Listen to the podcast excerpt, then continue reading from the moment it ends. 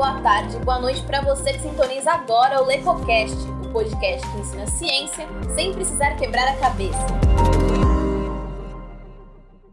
Eu sou Isabela Pileges, estudante de jornalismo e pesquisadora do Laboratório de Estudos em Comunicação, Tecnologia e Criatividade, o Lecotec. Estarei te acompanhando nesse primeiro episódio da nossa jornada pelo conhecimento científico. O LecoCast é um produto Lecotec lançado quinzenalmente às quinta-feiras e organizado por temáticas semestrais. Nessa temporada, o assunto da vez é a televisão digital. Para dar início ao episódio em si, eu quero chamar para essa conversa na Lu Dias, graduanda em jornalismo e pesquisadora do Lecotec.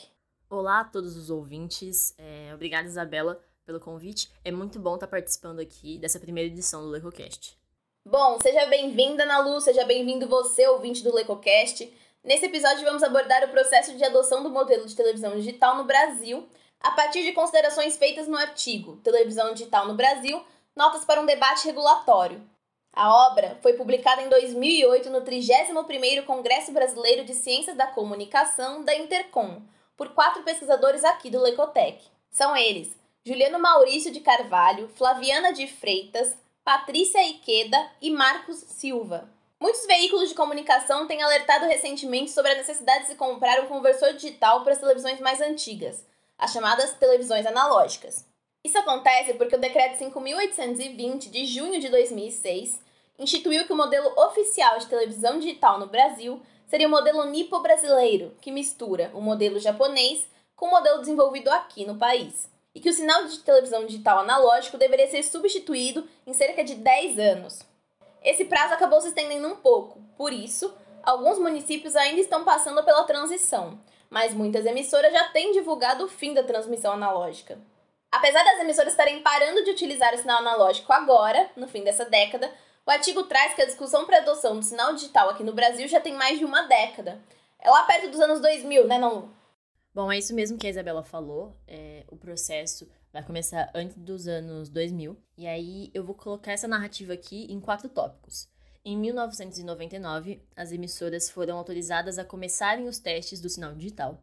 Três anos após isso, em 2002, a Anatel realiza uma série de análises que vão medir os riscos da implementação desse novo sinal. Em 2003, o sinal digital é instituído através do Decreto 4.901. E, finalmente, em 2007, o sinal digital para as televisões tem a sua estreia aqui no Brasil. Em 2 de dezembro de 2007, inclusive, estreia a TV digital na cidade de São Paulo. Eu vou então aproveitar o que a Nalu disse sobre a estreia da televisão digital na cidade de São Paulo, lá em 2007. Uma das críticas que o autor faz a esse processo regulatório é justamente que, nesse momento, o custo dos conversores digitais era de aproximadamente 500 reais. E a expectativa que o governo brasileiro tinha durante o processo de regulamentação da televisão digital era de cerca de 250 reais, metade do custo real do produto, o que, segundo o autor, acabou desmotivando os compradores. E com isso, o papel da televisão digital como agente democratizador do acesso à informação e agente de mobilização social acabou não se concretizando. E não é só pelo custo do conversor, né, Bela? Mas por todas as melhorias na indústria nacional que não se concretizaram. Para os autores, toda a cadeia de valor que é o processo de produção e distribuição do produto deveria ser modificada, focando em uma apropriação e inclusão da tecnologia e da indústria nacional. Isso porque até o momento em que o artigo foi escrito, muitas peças e procedimentos para a fabricação dos televisores e dos conversores digitais eram estrangeiras e não contribuíam em nada para o desenvolvimento da indústria nacional.